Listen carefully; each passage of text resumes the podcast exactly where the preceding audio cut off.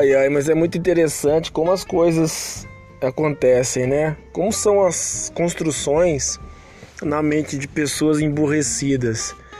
Olha para você ver. É, Deus tem me colocado aqui até no, pod, no podcast, graças a Deus, né? Estamos agora no podcast Elias Santos e com a minha página no Facebook também. É, Jesus Chave Hermenêutica e assim a gente também tem o Instagram.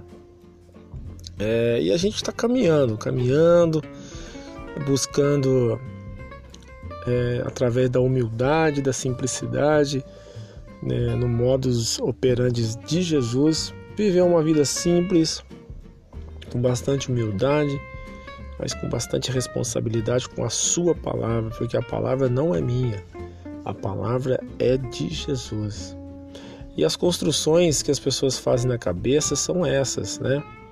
Que você vai se aparecer, que você agora está querendo se promover, mudou o seu discurso porque o seu discurso não era esse. Enfim, as pessoas não sabem coisa alguma de coisa alguma. Uma das coisas que eu aprendi né, com os meus mentores, principalmente agora o meu mentor Caio Fábio, a quem sigo a ele quase um ano, né, venho me preparando, venho buscando conhecimento, muita, muita leitura intensa todos os dias, buscando realmente todos os recônditos, câmaras, tudo aquilo que eu puder absorver de conhecimento. Aí vem aí uma cidadã que é do vínculo familiar. Esse é o grande problema. É uma pessoa de fora, a gente até se limita a dizer alguma coisa, né? Mas de dentro, pessoas de dentro. Por isso que o profeta, né, o maior profeta que já pisou aqui nessa terra, chamado Jesus de Nazaré, ele disse que o profeta não tem honra senão na sua própria terra. Na sua própria terra, o profeta não é honrado. Olha para você ver, gente.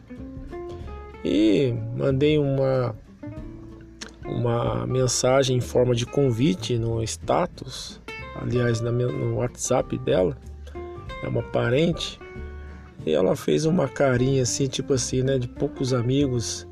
Essa carinha que ela mandou para mim, eu entendi o seguinte, que eu não estou sendo bem aceito.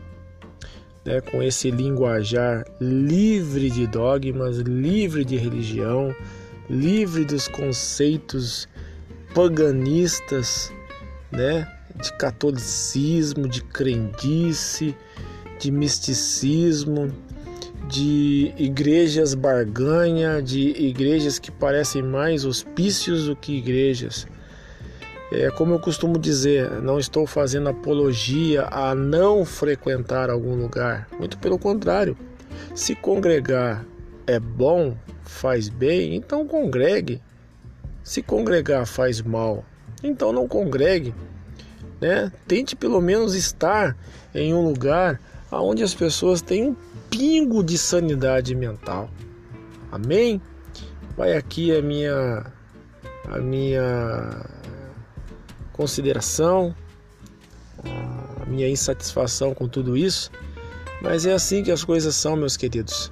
Vamos juntos aqui aprender os evangelhos de carreirinha, Vamos aprender a, a nos desintoxicar dessas coisas terríveis que a religião colocou na cabeça das pessoas. Forte abraço para você e estamos aí agora no podcast. Valeu, um abraço!